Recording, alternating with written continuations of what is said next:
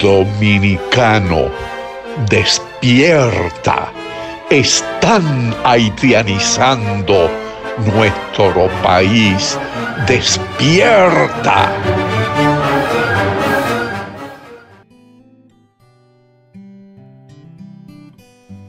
Yo soy isleña y vengo de Quisqueya. Pero un buen amigo le dice la bella. Y es que mis raíces vienen de esta tierra y pa' que no lo sepa estoy enamorada de ella.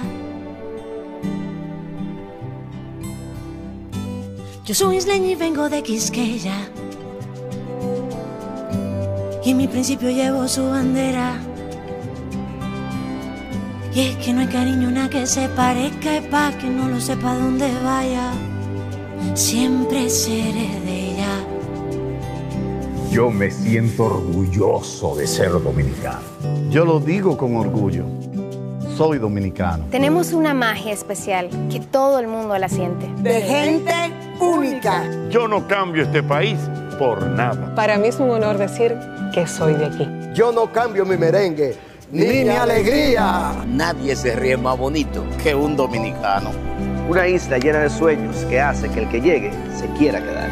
Ten fe en tu país. Dominicana y me encanta ser de aquí porque no hay un rincón más bonito que Quisqueya para vivir. Soy dominicana y eso me llena el alma y si un día no estoy aquí, voy a cantar pensando en ti.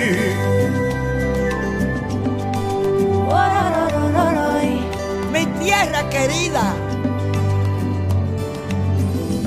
Yo soy isleño y vengo de Quisqueya, un pedacito donde Dios quiso que yo naciera. Dueños del merengue donde la alegría se siente y donde vaya siempre, siempre seré de ella. Pero sus colores han ido cambiando mi vida en montones. Y los rayitos de sol, pa' que te enamores. Sus habitas claras y no hay nada mejor que el calor de sus playas. Y es que este clima, mi amor, solo en mi tierra. Soy dominicana y me encanta ser de aquí porque no hay un rincón más bonito que Quisqueya para vivir. Soy dominicana y eso me llena el alma y si un día no estoy aquí voy a cantar pensando en ti. Voy a cantar pensando en ti. Voy a cantar, voy a cantar. Oye, qué rico, mami. Estoy enamorado. Qué linda es mi tierra. Ay, yo vengo de una tierra llena de colores. De coco fresco, de caña dulce. Que yo soy dominicana, tierra de esperanza, lágrima y ámbar. De coco fresco, de caña dulce. de gente buena. más hermosa. Mi Quisqueya bella. Mi Quisqueya bella. Ay, mi linda Quisqueya. No hay tierra más hermosa como la mía. Es una bendición. De gente buena, mamá. Mi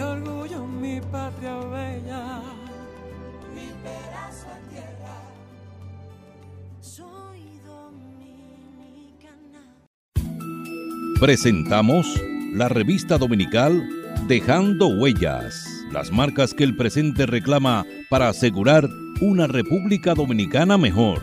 Dejando Huellas. Dejando Huellas. Muy buenas tardes, apreciados oyentes de su programa La revista dominical Dejando Huellas. Recuerde que nos puede sintonizar a través del internet www.dejandohuellasfm.net y por las redes sociales en Twitter arroba Dejando Huellas R, en Facebook Dejando Huellas y en Instagram Dejando Huellas Radio. Dejando Huellas, una producción de Honorio Montás, trillando el camino día a día en ruta segura hacia un futuro mejor. Dejando Huellas. Dejando Huellas. Las marcas que el presente reclama para asegurar una República Dominicana mejor. Dejando Huellas. Continuamos conversando con Roberto Fernández de Castro y Tesanos médico cardiólogo, con motivo del Día Internacional del Corazón. Presentamos la revista dominical Dejando Huellas, las marcas que el presente reclama para asegurar una República Dominicana mejor. Dejando Huellas. Dejando Huellas. Muy buenas tardes, apreciados oyentes de su programa La revista dominical Dejando Huellas. Recuerde que nos puede sintonizar a través del internet www.dejandohuellasfm.net y por las redes sociales en Twitter arroba Dejando Huellas R, en Facebook Dejando Huellas y en Instagram Dejando Huellas Radio. Dejando Huellas, una producción de Honorio Montás, trillando el camino día a día en ruta segura hacia un futuro mejor. Dejando Huellas. A continuación, la primera parte de esta interesante entrevista con el doctor Roberto Manuel Fernández de Castro y Tesanos, médico cardiólogo. Buenas tardes, apreciados oyentes de su programa Dejando Huellas. Hoy, 29 de septiembre, se celebra el Día Mundial del Corazón. Eh, la Federación Mundial del Corazón ha emitido una declaración donde urge a los gobiernos del mundo actuar ya, apelando a una política global de implementación de sistemas de vigilancia y monitorización para enfermedades cardiovasculares. A propósito de, celebrarse el Día Mundial del Corazón, hemos considerado interesante conversar, eh, ¿por qué no?, con un eminente cardiólogo dominicano, el doctor Roberto Fernández de Castros y Tesanos. Tiene oficinas en Santo Domingo, ejerce la medicina desde hace muchos años, pero además eh, el doctor Fernández de Castro. Es graduado en medicina, summa cum laude, en la Universidad Autónoma de Santo Domingo, con entrenamiento en medicina interna, en un máster eh, en medicina interna en cardiología en el Hospital eh, Universitario de Caracas y en la Universidad Central de Venezuela, eh, con una subespecialidad en hemodinamia y cuidados intensivos cardíacos. a propósito de tener aquí al doctor Fernández de Castro y Tesanos, vamos a conversar de muchos temas que entre ellos incluye la política de Estado del Estado Dominicano con relación a los problemas cardiovasculares que eh, sobrepasan en su mayoría las cantidades de muertes eh, por, abuso del alcohol y otras sustancias eh, y, por qué no hasta del VIH-Sida, ¿no? De manera que vamos a conversar sobre esos temas con el doctor Fernández de Castro. Buenas tardes, Roberto. Muy buenas tardes, gracias por tu invitación. Yo creo que el momento de la conmemoración del, de un, del Día Mundial del Corazón, el 29 de septiembre, fecha que se escogió en el año 2000 por las Naciones Unidas y la Federación Mundial de, Cardiología para celebrar este día. El propósito es tratar de llamar la atención a todos los gobiernos del mundo y elaborar un, todo un movimiento mundial con tal de, que las autoridades, por un lado, puedan ocupar las posiciones que le merecen en cuanto a la preservación de la salud, educando a, las personas, previniendo las enfermedades, para evitar justamente que el flagelo de estas enfermedades eh, siga azotando. Ustedes saben que las, enfermedades cardiovasculares, con las cerebrovasculares y las metabólicas, son la primera causa de muerte, no solamente... Cuando hablamos de la metabólica hablamos de... de, por sí sola, exactamente. De por sí, de por sí sola las enfermedades cardiovasculares es la primera causa de muerte de todas. Pero cuando, cuando tú hablas de la metabólica, metabólicas son las producidas por la por la diabetes mellitus, la obesidad y las dislipidemias, es decir, el colesterol alto y los triglicéridos altos. Se agrupan en el grupo de enfermedades metabólicas. En, los, en, el grupo de enfermedades cerebrovasculares se, agrupan pues todos los accidentes cerebrovasculares, el derrame cerebral, eh, que más que nada una trombosis cerebral. Y las enfermedades cardiovasculares, pues la tenemos al infarto, que es la principal expresión clínica, el infarto, el ataque cardíaco, la insuficiencia cardíaca y la muerte súbita como primeras manifestaciones.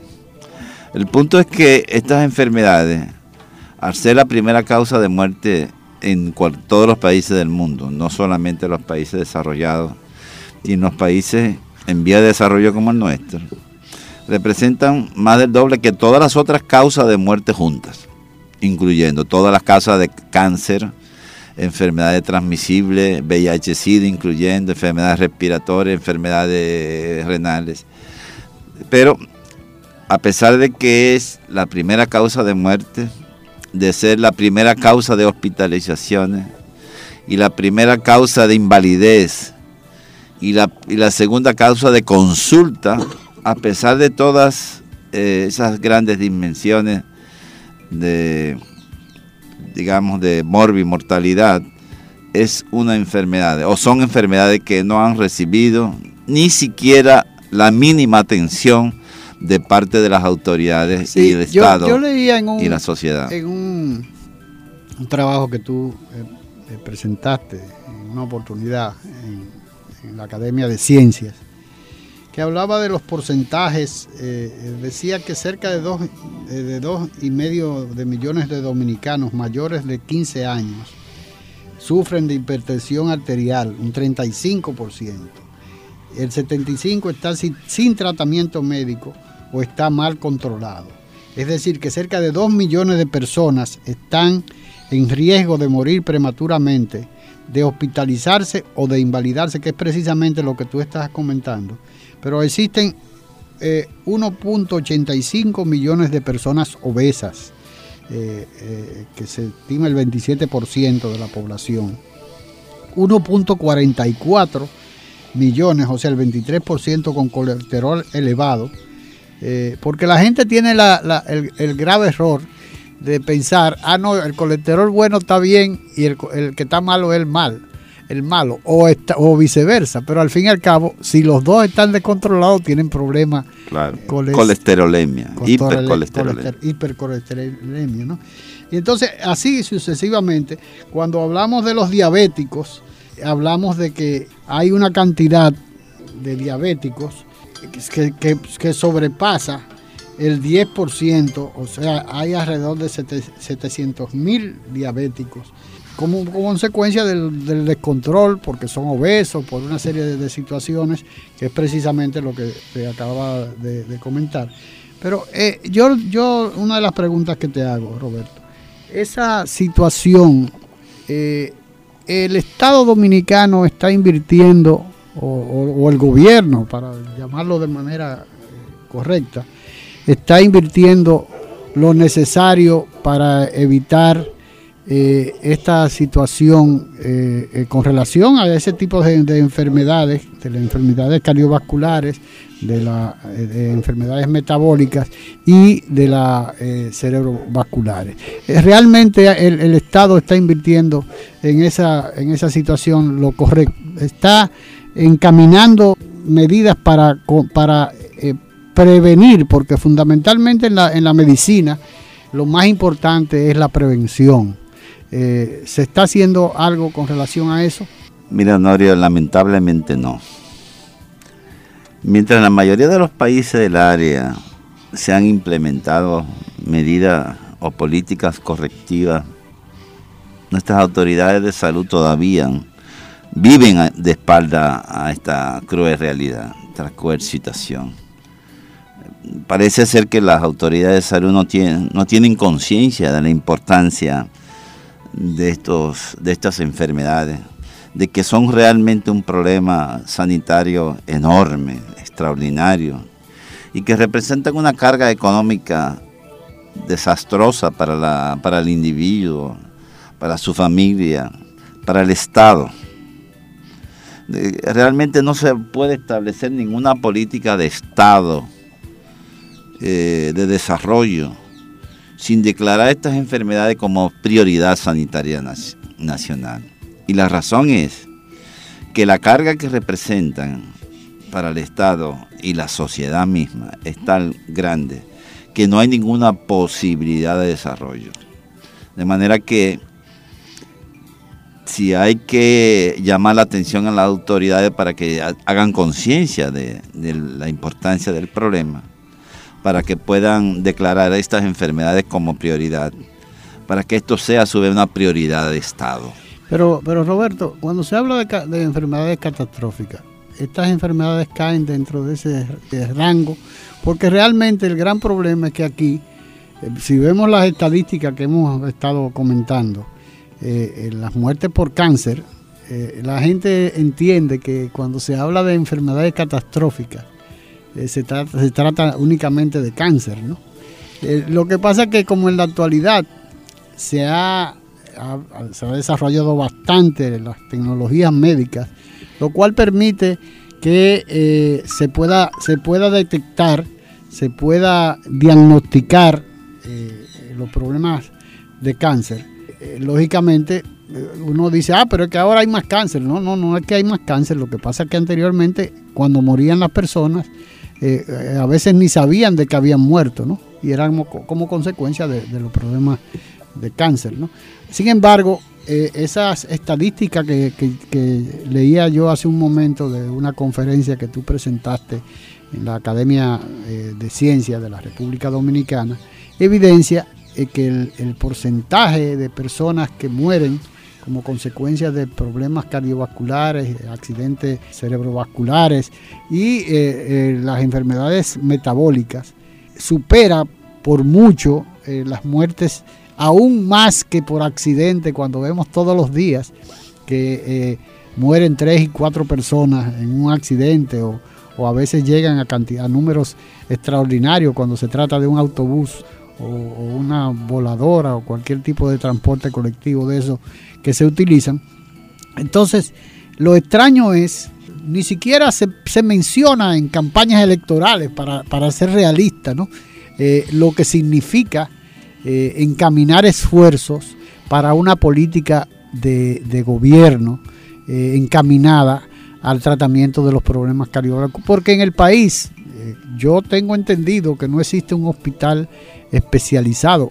Existe el, hospital de, cardiología, el Instituto Dominicano de Cardiología, que no, es una institución eh, plenamente del Estado, es, es, una, este, es manejado por un patronato y es una creación eh, de un médico en particular y finalmente funciona eh, como Instituto Dominicano de Cardiología, pero no es propiamente un hospital dedicado al tratamiento y, e, y, las investigaciones con relación a los problemas que tú has mencionado. El problema grande, más grande, es que las autoridades de salud tienen todas estas cifras, todas estas ellos, manejan las estadísticas. Pero claro, porque las estadísticas proceden justamente de los, los registros de estadística de los departamentos de estadística del Ministerio de Sanidad. El problema que por donde andamos mal es que tenemos paradigmas equivocados. Tenemos una concepción de, de vivir, de una medicina curativa, ¿no? de vivir de problema en problema las autoridades no, han entendido que el nuevo paradigma es la educación y la prevención. No es tratar de, resolver un problema de una enfermedad catastrófica, que en el caso de las enfermedades que hemos mencionado, supera por mucho todas las otras. Sin embargo, no hay ninguna política de Estado, ni del Ministerio de Salud Pública, ni de ningún ministerio del Estado donde se encaminen esfuerzos políticas que, que tengan como objeto final tratar de por lo menos mejorar la educación para poder prevenir estas enfermedades. Si el Ministerio de Salud no tiene conciencia de que estas las enfermedades, no puede de ninguna manera eh, destinar fondos para realizar programas de educación y de prevención cardiovascular. El Ministerio de Sanidad no dispone de fondos para nada, para ese tipo de, actividades educativas. Y da mucha pena y vergüenza. porque además cerca del 40% de la población dominicana no tiene cobertura de salud, es decir, que no tiene acceso, porque no está incluido dentro del programa de seguridad social. Pero no se ha hablado de que se ha. No, no, no. Todo, hay cerca de 30 y pico, casi 40% de la población dominicana no tiene ninguna cobertura de seguridad social. Y eso es algo vergonzoso, que todavía, luego de más de 16 años que, sea, que el sistema sanitario se haya comenzado a implementar, todavía después de ese tiempo no tengamos una cobertura universal. Que eso debe dar vergüenza ¿no? a todas las autoridades. Roberto, pero, pero lo penoso de todo esto es que este gobierno eh, se ha preocupado más en el caso de la universalización de la, de la seguridad social en los haitianos que en, los mismos dominicanos. Que eso que tú dices es gravísimo, que, que a esta altura todavía hay, haya un 40% de, las, de la población dominicana sin estar eh, incluido en, el sistema nacional de salud. Sin embargo, la resolución 37701 del Consejo Nacional de Seguridad Social. Incluyó a 289 mil extranjeros, entiéndase haitianos en su gran mayoría, aprobado por el Plan Nacional de Regularización y ordena que todos fueran incluidos en la seguridad social a pesar, a pesar de que carecen de salario suficiente para cotizar. Entonces eso es lo, grave y eso es lo penoso. Eh, eh, eh, realmente uno no tiene la satisfacción de pensar que se está haciendo, se puede que se puede pretender un plan de, eh, educación preventivo eh, para las enfermedades eh, cardiovasculares, cerebrovasculares y metabólicas, cuando estamos hablando de personas, de personas que, la incluyen en el Sistema Nacional de, Seguridad Social, pero son personas que, por incluyendo, pensando en que se, se hiciera una campaña masiva, a esa gente no le llega esos son gente que, no, no, se, no, se, no se integran a, la sociedad. Son gente que andan hasta por el medio de la calle porque nunca en su vida han conocido lo que es una acera, ni tienen la más mínima educación. Vamos a una pausa y continuamos en un instante conversando con el doctor Roberto Fernández de Castro y Tesanos. Dejando huellas, trillando el camino día a día en ruta segura hacia un futuro mejor dejando huella. La patria somos tú y yo, la familia toda, el suelo que nos legaron los padres fundadores, el derecho a ser libres y felices, a trabajar con alegría y seguridad, depende de nosotros. Renovemos los principios que ayer inspiraron a los buenos dominicanos inmortalizados en los símbolos que nos identifican como pueblo. Defendamos palmo a palmo nuestra patria, que es como defendernos a nosotros mismos en las presentes y futuras generaciones. Enarbolemos pues nuestra bandera, blasón eterno de los sagrados valores de la dominicanidad. Duralet, set let. La ley es dura, pero es la ley. Apoyemos la sentencia 0168-13 de nuestro Tribunal Constitucional del 23 de septiembre del 2013 que define quién es dominicano. Por nuestras futuras generaciones, por tu país, viva la República Dominicana. Un mensaje de Dejando Huellas, tu programa de la tarde. Juan Pablo Duarte, digno siempre de admiración y respeto, hablaba así. Nuestra patria sabe a sangre y un grupo de dominicanos indolentes hacen de nuestro país una cueva de traidores. Ya preparen nuevamente los cañones, aquí se peleará con más fuerzas para sacar a los invasores. Juan Pablo Duarte, un mensaje de Dejando Huellas.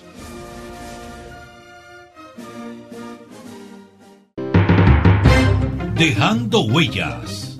Las marcas que el presente reclama para asegurar una República Dominicana mejor. Dejando Huellas.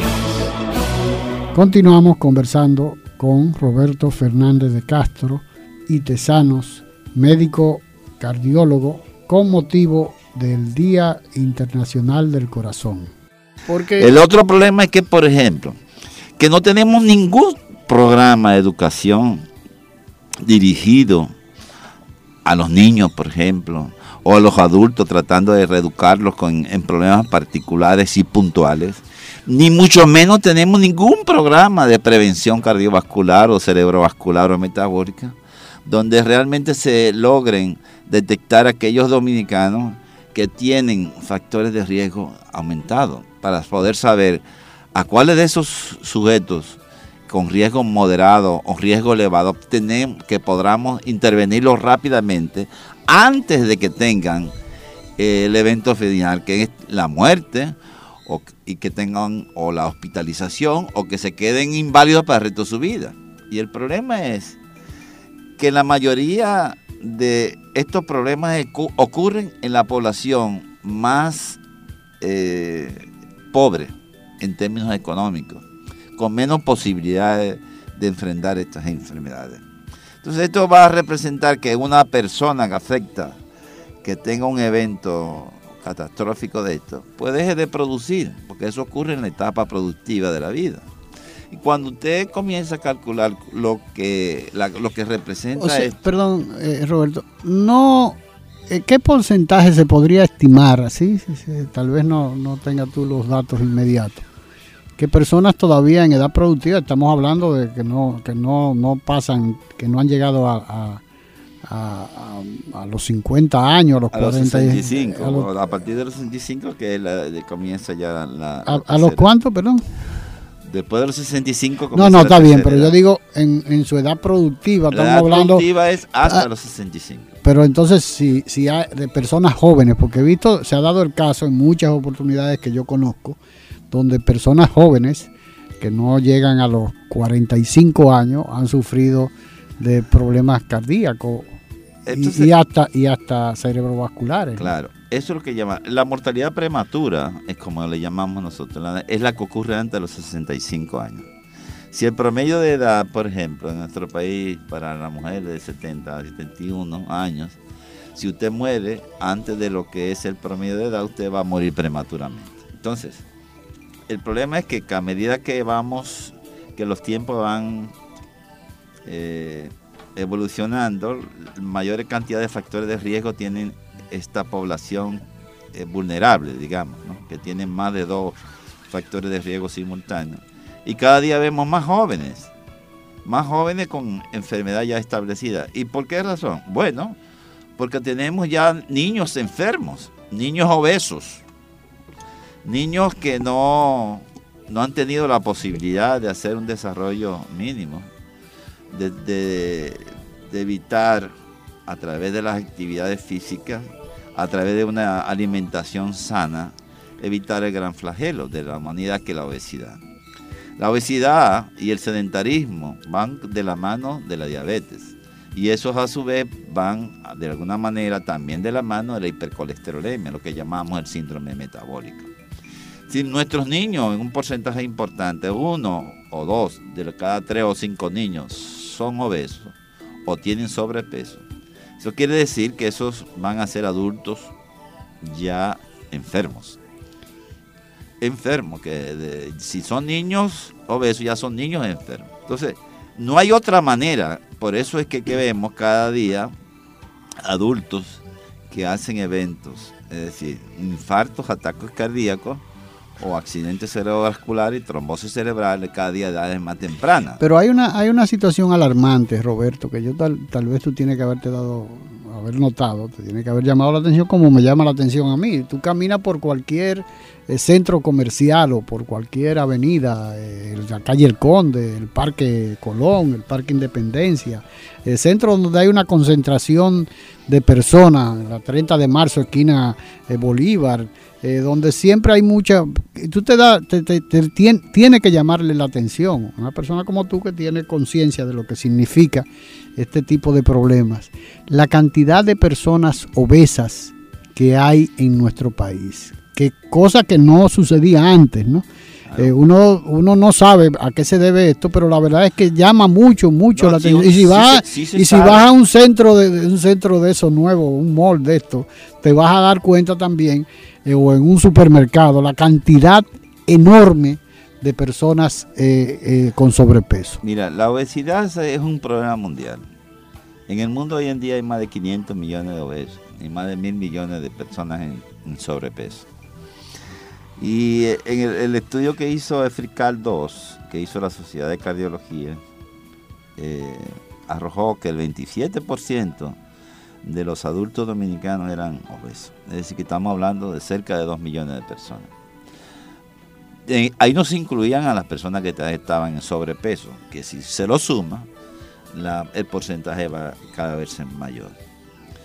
La obesidad en, en niños es un problema también gravísimo.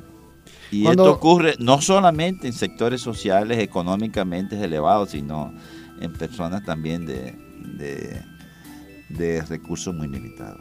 Y el problema está justamente en que los malos hábitos de alimentación han conllevado este flagelo. Esencialmente, la ingesta eh, eh, dañina de carbohidratos, especialmente las bebidas azucaradas, eh, la cantidad de harina, de carbohidratos que toman, esa gente que ya los, niños no toman agua. Los adultos jóvenes no toman agua, prefieren beber eh, una Coca-Cola, un 7 una Pepsi, una, una cosa, una bebida azucarada o un supuestamente energizante de y eso. Un, energizante. Y estas bebidas han, se han constituido, en, no, no en República Dominicana nada más, en el mundo entero, uno de los factores que más ha aumentado la tasa de obesos en el mundo. Ahora, tú hablas, para que los oyentes tengan una idea, eh, de obesos y sobrepeso. ¿Cómo se puede, cómo puede una persona controlar realmente su peso. Eh, su peso, de manera que, pueda saber si está en sobrepeso, si, aunque no ha llegado a, la obesidad, pero sí está en sobrepeso, porque es el, primer eslabón para tú llegar a, la obesidad. No, es más que una relación entre lo que usted pesa y lo que usted mide. Eso es lo que se llama índice de masa corporal. La división entre el peso en libra o kilo, entre lo que usted mide, ya sea en pulgada o metro, eso le da un valor un índice. Lo normal es que una persona tenga entre 20 y 25 puntos o de índice de, eh, masa corporal. Si usted tiene menos de 20, está entre 15 y 20, usted está en, en situación tú hablas de, masa corporal, pero si tú, por ejemplo, dices, la mayoría de la población dominicana eh, anda en, un promedio de en pie, de 5, 5, 5, 6, 5, 8. Eh, más o menos el... no, no, en eh, realidad no tenemos debe, debe tener debe tener más o menos un peso determinado o no no no tenemos estudios de población muy largos para decir cuál es la estatura promedio del dominicano. No, no, pero, hace muchos años que no se han hecho estos estudios que se requieren para saber lo que pero como ejemplo, si tú mides 5 7, debe tener más o menos un peso sobre el sobre. Bueno, bueno, el punto es que porque si usted mide más o menos, pero pesa más o menos, eso va, a variar. Por eso es que la relación se establece entre el peso y lo que usted mide. Si usted es gordito, que se ve físicamente y de estatura bajita, usted va a tener un índice de masa corporal elevado. El punto. Lo normal es entre 20 y 25.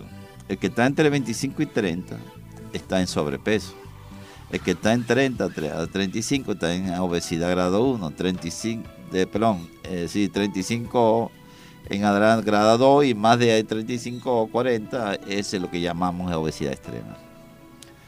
Lo ideal que, como comentábamos, es este valor. Si a esto se le suman otros factores, como, como puede ser el sedentarismo, la aparición de hipertensión arterial, que automáticamente una persona obesa, pues casi siempre, casi todos los, obesos son hipertensos, la mayoría de ellos un porcentaje altísimo son diabéticos, un porcentaje altísimo son hipercolesterolémicos, hipertrigliceridémicos, es decir, que en una sola persona que tenga obesidad van a haber otros factores de riesgo eh, involucrados. Y la presencia de uno o de más de dos factores de riesgo hace que la probabilidad de que una persona pueda tener un ataque cardíaco o un accidente cerebrovascular es altísima. A medida que más factores de riesgo tiene usted, la probabilidad de tener una muerte prematura es mayor. De manera que si nosotros tenemos la problemática de que más de cerca de 2 millones de dominicanos no tienen acceso a medicina para tomársela, para controlar su hipertensión arterial, esas personas están en riesgo de muerte súbita, de muerte prematura. Están en riesgo de, tener un ataque cardíaco o un accidente cerebrovascular. Es decir, tienen están en riesgo de hospitalizarse o de invalidarse o quedar con lesiones muy, muy graves. Entonces, esas personas deben de ser identificadas con factores que tienen que, con factores de riesgo elevado y de alguna manera el Estado debe de proveer eh, al, al, identificarlo el tratamiento necesario para evitar que esas personas puedan hacer el evento catastrófico. Les resulta mucho más barato medicar darle la pastilla para controlar la presión, para, para controlar el colesterol o la diabetes, que usted dejarlo y tener que enfrentar una hospitalización, una enfermedad catastrófica que le cuesta al Estado cada vez más de un millón de, pesos por la atención que representa la hospitalización de ese paciente durante ese, 15 eh, días o 10 días o lo que fuese, y lo que representa, por otro lado, el costo de, una persona, que, una persona que, deja de producir. Además, cuando la persona ya cumple con, con, la cuota que tiene establecida en el plan básico de salud, o, o agotó los 3 mil o 4 mil pesos que le paga el seguro en el plan básico para tomar su medicina, ¿qué pasa? Si a usted se lo, se lo tomó, gastó ese dinero en el primer mes, ¿Qué pasa con nosotros 11 meses? Entonces los 11 meses, ese dominicano no tiene posibilidad de, sacar su bolsillo para poder tratarse. Lo que quiere decir que tenemos una situación muy grave. Grave que los gobiernos deben... Eso es más importante, señores, que, que construir un hospital.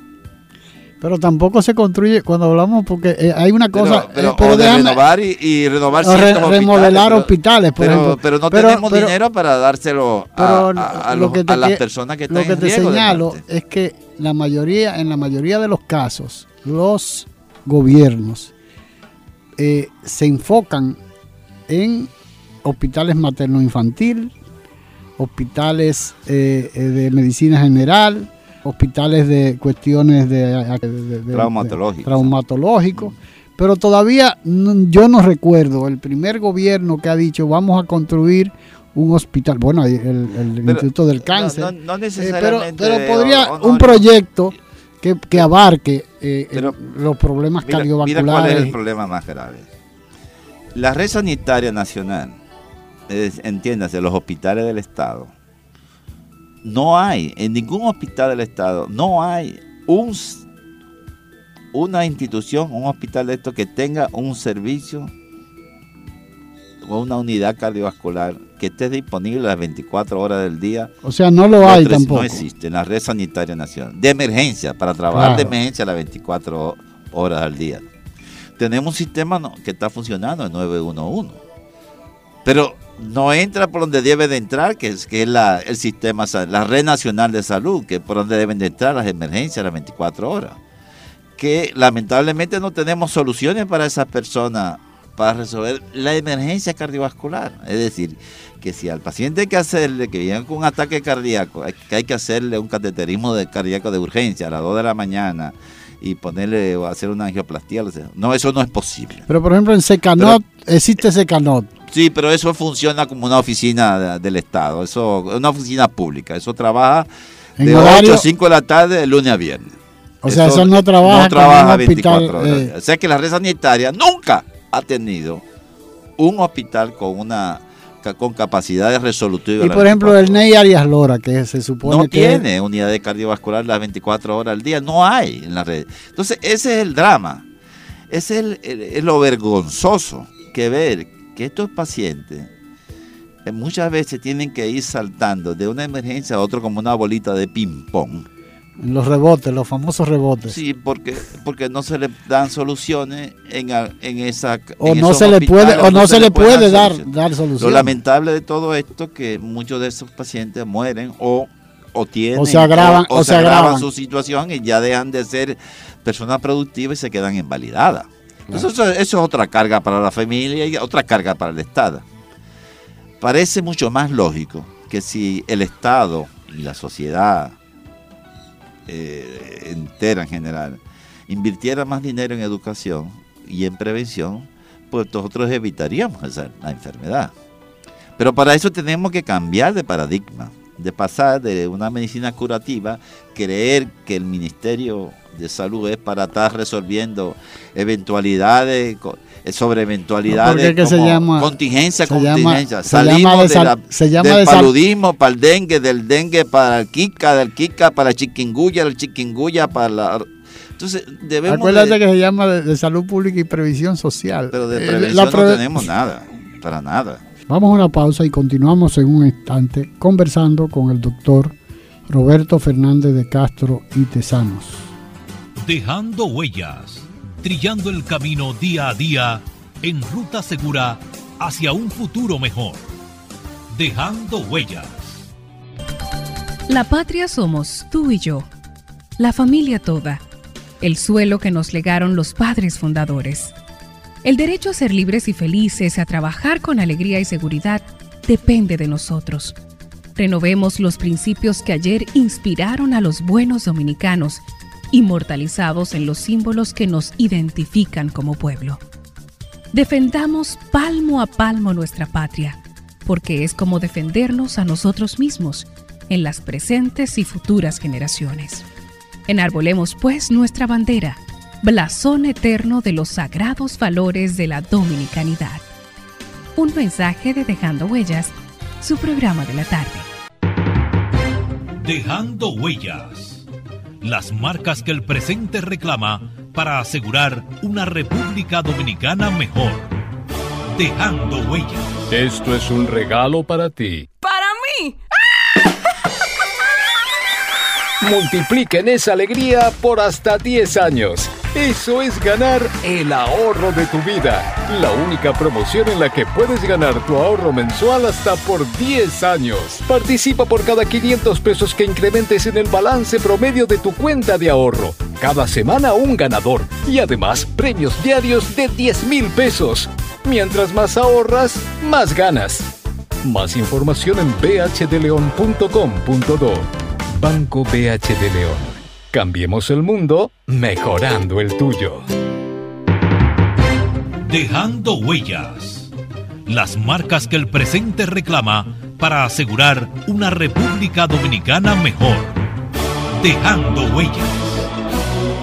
Continuamos en esta interesante conversación con el doctor Roberto Fernández de Castro eh, sobre eh, la celebración de hoy, el, del Día Internacional del Corazón. Eh, una de las cosas que me extraña, tú, realmente uno a veces piensa que, toda la responsabilidad la tiene el gobierno, la tiene el Estado. Eh, yo creo que la sociedad en, sí misma eh, tiene también mucha responsabilidad en este asunto de la prevención. pero claro, una cosa elemental es la educación, que es tal vez la parte que, tú insistes en que debe eh, el gobierno eh, eh, crear programas de difusión de la importancia de la educación con relación a estos tres problemas. El problema cardiovascular, el, problema metabólico, pero de los accidentes cerebrovasculares. Pero hay una, una situación que a mí me llama mucho la atención, Roberto, que es la clase profesional eh, de la medicina. Eh, cuando hablamos de la clase profesional, hay que hablar necesariamente de lo que hoy se llama Colegio Dominicano, Colegio Médico Dominicano. Eh, siempre vemos que hay demandas de aumento de salario, de, de mejoría de condiciones de trabajo, pero nunca, se ha, nunca yo nunca he oído a lo que es el Colegio Dominicano, de, eh, Colegio Médico Dominicano o lo que fue la Asociación Médica Dominicana, de tratar de contribuir a que, a que, a que esta situación se, se solucione. No solamente desde el punto de vista, como decimos, de la construcción de edificaciones dedicadas a, estos problemas, ¿no? Eh, centros especializados, que es la, la, idea que yo tengo, pero no, no solamente eso, sino que debe haber una, una iniciativa del, Colegio Médico Dominicano que eh, estimule a que el gobierno también se involucre en esos planes de divulgación y de prevención fundamentalmente de estos tres grandes problemas. Yo creo que lo que tenemos que hacer es que cambiar la posición ¿verdad? Paternalista de, que todo no tiene que dar el, gobierno. Esto es una responsabilidad de todos, no solamente el gobierno, sino del Estado. El Estado somos, es el gobierno y lo somos todos también, yo, tú, el otro, las instituciones, la sociedad civil, los partidos, eh, el colegio médico, todos debemos.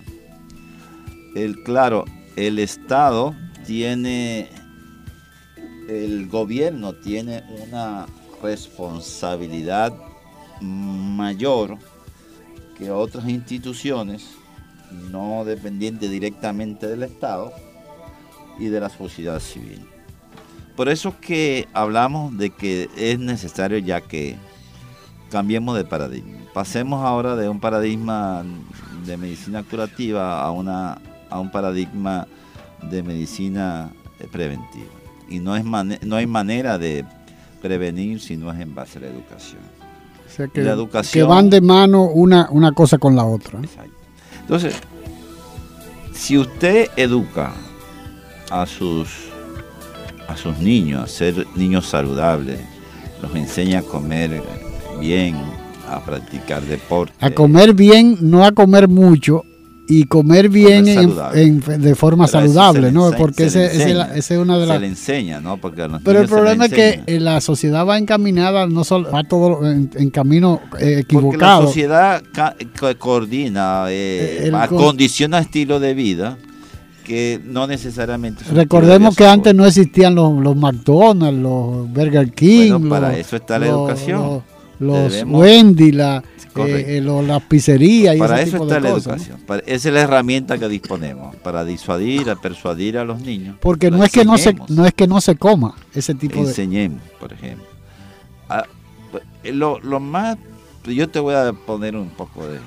Mientras no tengamos conciencia, no entenderemos porque en escuelas no tenemos disponibilidad de bebederos de agua. Si, usted en un colegio, una escuela, sea esta elemental o de tanda extendida o lo que fuese, usted no tiene bebedero de agua potable disponible, usted lo que está es incentivando a que esos niños no beban agua, sino refresco refresco, pero además de o anden con una botellita. Es una cosa tan sencilla. Una botellita que uno no sabe si realmente el agua está purificada o no. Bueno, porque son situaciones. Granel, pero son para colma muchas veces. Pero si usted tiene un bebedero con filtros, por ejemplo, no lo que existía antes, es que antes, antes, existía. Yo me quería el agua potable con filtro, que las escuelas, todas las escuelas tenían bebedero. Tenían bebedero, por, claro, porque había una garantía de que el agua que estaba fluyendo por esas, por esos bebederos. Pero para eso se le se le colocan estos eh, filtros especiales, ¿no? Entonces, si usted tiene eso en todos los, todas las escuelas primarias, secundarias, la que fuese, en las estancias infantiles, en, la, en las escuelas con tanda extendida, usted, una cosa tan sencilla, evitar que los niños beban refresco, agua, eh, bebidas azucaradas. mira, mira qué interesante ese punto. Eso es un pero, pequeño, gigante paso. Pero óyeme, óyeme esto para que tú veas, para que, aunque variando un poquito, pero dentro de eso mismo, cuando se diseña aquí una nueva escuela pública, no se diseña con una tubería específica que vaya a los bebederos, lo cual permitiría que se pudieran implementar sistemas de purificación de agua de, para esos, exclusivamente para esos bebederos, lo cual le va a economizar dinero, porque aquí llega al, extremo de que compran botellones las escuelas las escuelas públicas y privadas, ¿no? Compran botellones. Bueno, pero tú sabes lo grande que es tener que comprar un botellón de agua sin tener la garantía siquiera.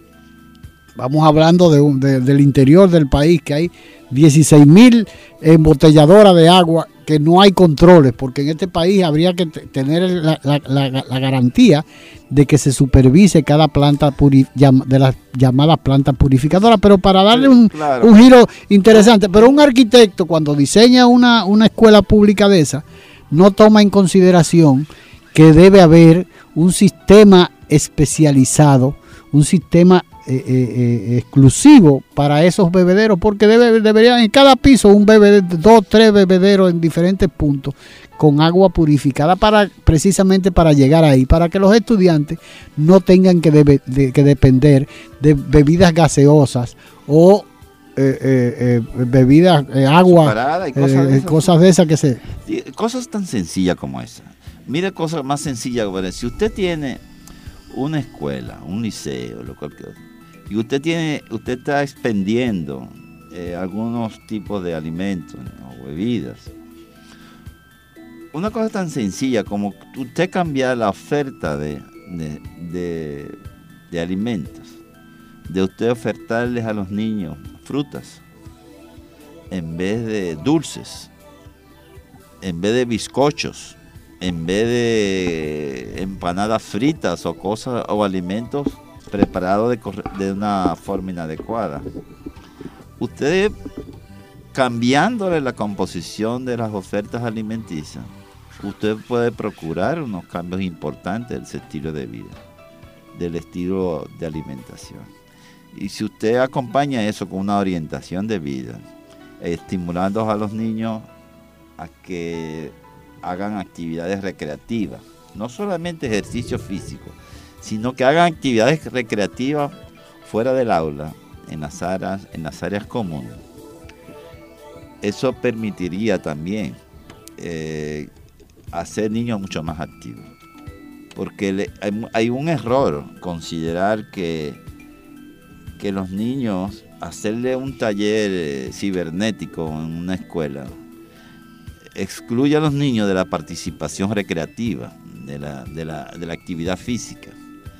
Y entonces tiene que, eso no puede ser un condicionante para que el niño deje de hacer ejercicio. O sea, si una cosa sustituye al otro, usted tiene que sustituir entonces la actividad cibernética. ¿Por qué razón? Porque usted no está estimulando a los niños a la práctica, a la actividad física. Y eso hace más daño, varias veces más, que no tengan, que, que ese niño no tenga conocimiento de lo que es la, el internet o, el navegar por internet o, conocer todas eh, las herramientas. Porque hay una, hay una situación clara en lo que tú estás diciendo, Roberto, es el hecho de que cuando se, se estimula el uso permanente de, los centros de cómputos, eh, se está contribuyendo a la obesidad, porque lógicamente, en otras palabras, quiero, lo, lo, estoy diciendo en otras palabras lo que tú acabas de explicar, porque es, es, difícil que tú le facilites, le proporciones, le, le crees las condiciones necesarias para que pasen de, eh, un gran, gran parte del tiempo eh, eh, inactivos, porque cuando salen del, aula van a, un centro de cómputo. Entonces, a veces, en la mayoría de los casos, sustituyen los ejercicios que hace, que normalmente uno hacía, en el caso tuyo y en el caso mío, que en el tiempo de recreo, uno lo que iba era a practicar deporte o hacer alguna actividad física, ¿no? Pero ahora lo que hacen que en vez de ese tipo de actividad física, se sientan frente a una computadora durante el tiempo que tengan disponible para volver a clase. Dejando huellas. Las marcas que el presente reclama para asegurar una República Dominicana mejor. Dejando huellas. La patria es raíz y sentido de la vida, luz del alba, bandera tricolor que digna tremola los cielos. Patria es humanidad, Patria es la lengua, la cultura, modos de vivir, amar y morir. Patria es solidaridad. Patria es la tierra y su gente, el tributo y la ofrenda de nuestros mártires, el decoro y la libertad de no tener amos ni de ser esclavos.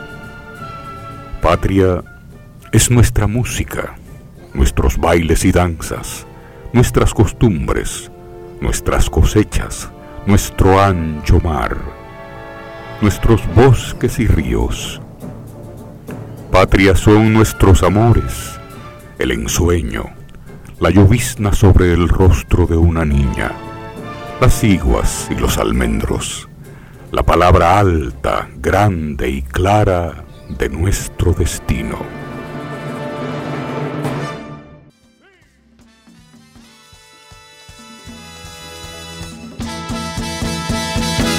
Me llaman Johnny Ventura, nacido y criado en Quisqueya, que para mí es la más bella tierra que ha dado natura.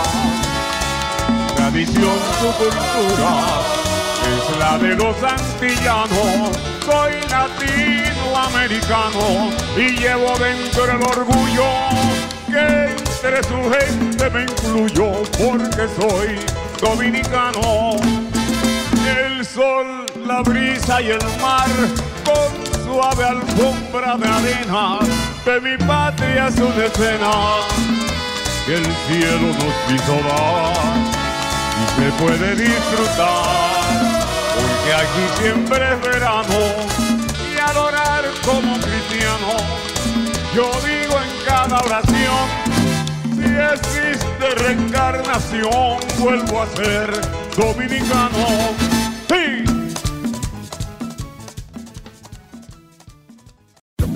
Agradeciendo haber estado con nosotros, se despide de ustedes Dejando Huellas, esperando poder contar con su audiencia en un programa más de la revista dominical Dejando Huellas, bajo la dirección y producción de Honorio Montaz.